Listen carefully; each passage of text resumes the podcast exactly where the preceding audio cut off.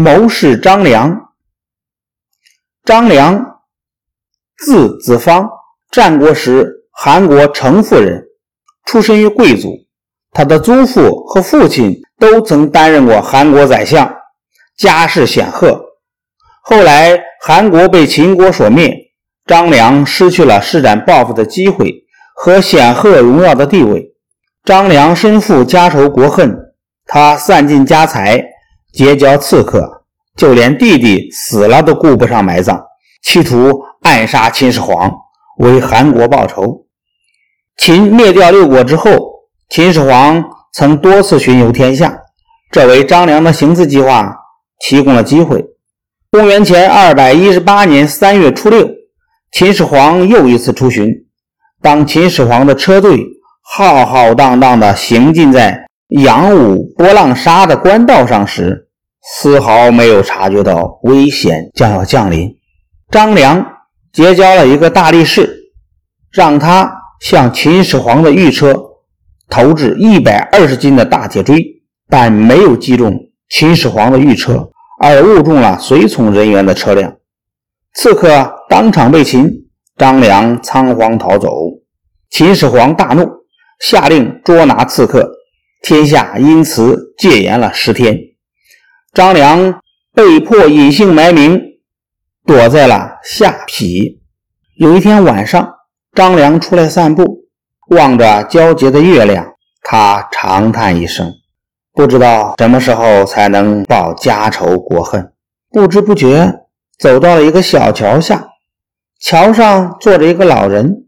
老人见张良走过来，就脱下鞋扔在桥下，对他说：“对他说，喂，小子，把鞋给我捡起来。”张良非常生气，正想发作，但一看对方是个老人，就强忍住了。张良。把鞋捡起来，走上桥，递给老人。不料老人把脚一伸，傲慢地说：“给我穿上。”张良想，既然捡都捡了，那就给他穿上呗。于是强压怒火，给老人穿上。老人满意的捋了捋胡子，说：“孺子可教，孺子可教。五天后的早晨，在这里等我。”说完，转身走了。五天后，天刚亮，张良就赶到桥边，发现老人早已经在桥上了。老人非常生气，说：“怎么来的这么晚？五天后再来等我。”五天后，张良一听到鸡叫，就赶过去了。结果还是没有老人来得早。老人让他五天后再来。到了第四天的晚上，张良怎么也睡不着了。他三更半夜就穿衣起床，来到桥上等候。过了一会儿，老人来了，笑着对他说：“嗯，不错，隐忍过人。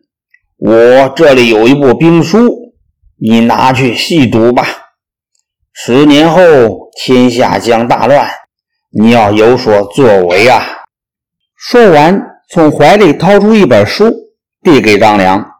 张良在月光下一看，是周朝姜子牙著的《太公兵法》。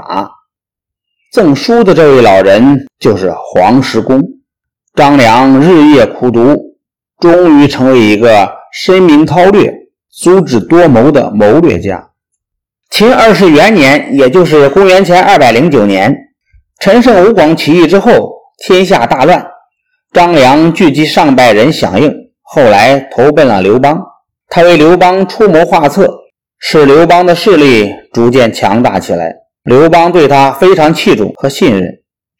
张良念念不忘恢复韩国，他游说当时势力最强大的起义军将领项梁，立韩国的公子成为韩王。项梁一口答应了。项梁派人找到了公子成，立他为韩王，并让张良任丞相，辅佐韩王。后来韩王被项羽所杀，张良只得再次投奔刘邦。趁着项羽和章邯所率领的秦军主力决战之机，刘邦和张良率军准备进攻咸阳。抵达南阳郡时，南阳郡守退入宛城固守。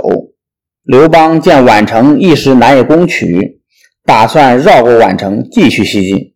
张良说：“现在不拿下宛城，一旦宛城的秦兵从后面追杀过来，秦军前后夹击，我们就危险了。”刘邦也认为他说的有理，就命令军队立即更换旗帜，成夜抄小路悄悄返回，将宛城重重围住。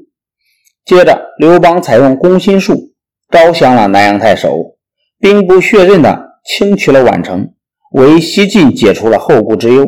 南阳郡的其他城池见太守投降，也纷纷归附刘邦。